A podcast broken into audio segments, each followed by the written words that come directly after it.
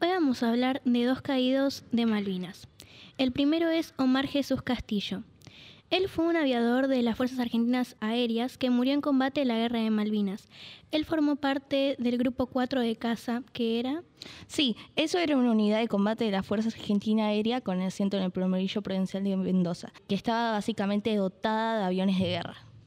Sí, eh, básicamente eh, como una base militar de, mm, aviadores de, fuerzas aéreas que tenía em, como las tareas 80 que hacía un ataque para el portaaviones HMS Invisible, donde afectó a dos super estándar de la unidad de tareas 80, cinco del grupo 4 de casa, que es donde está Castillo, de quien estamos hablando, y dos en CASE 130 Hércules, que serían básicamente bases de aviadores.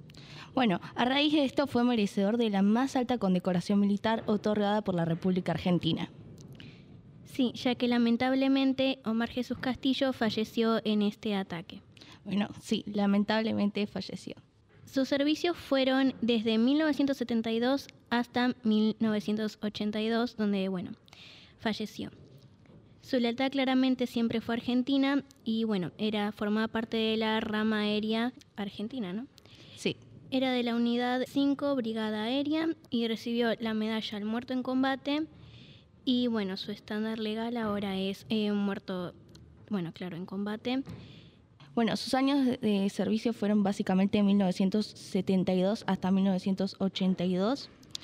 También fue declarado en heroico valor a combate héroe nacional y eh, recibió la medalla de condecoración al muerto.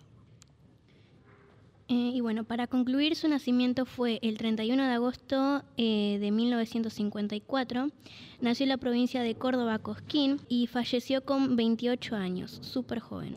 Falleció el 30 de mayo de 1982. Ahora vamos a hablar de otro caído en Malvinas, Carlos Omar Ortiz. Bueno, Carlos Omar Ortiz fue un militar argentino perteneciente a la Fuerza Militar Aérea, o sea, otro aviador que alcanzó la, jerarquía de suboficial mayor, que es como el segundo al mando. Fue merecedor de la más alta condecoración militar otorgada por la República Argentina y la Cruz al Heroico Valor en Combate. Em, bueno, básicamente él tuvo que proteger a su capitán, que resultó herido por la explosión de una bomba en las puertas de la torre de vuelo, quedando inmovilizado. Él cubrió al herido con su propio cuerpo, arriesgando su propia vida hasta que em, finalizó el ataque. Sino eh, fue hasta que dos camillistas, em, con la ayuda de eh, Ortiz, pudieron llevar a su capitán y a él hacia el Hospital Aeronáutico Argentino de Buenos Aires. Y luego de la posguerra prestó servicio al Hospital Aeronáutico Central de Buenos Aires, que fue donde fueron llevados sus compañeros. Además, fue uno de los sirvientes de Malvinas o sea que no terminó. No falleció, en la guerra de Malvinas, sino que falleció a sus 66 años en el mismo hospital donde sirvió servicio por una enfermedad. Se dice que eh, sus, restos fueron ahumados. Que... Es como un tipo de cremación. Bueno, él, recibió eh, la medalla a, a la más alta condecoración militar y bueno, no mucho más que eso.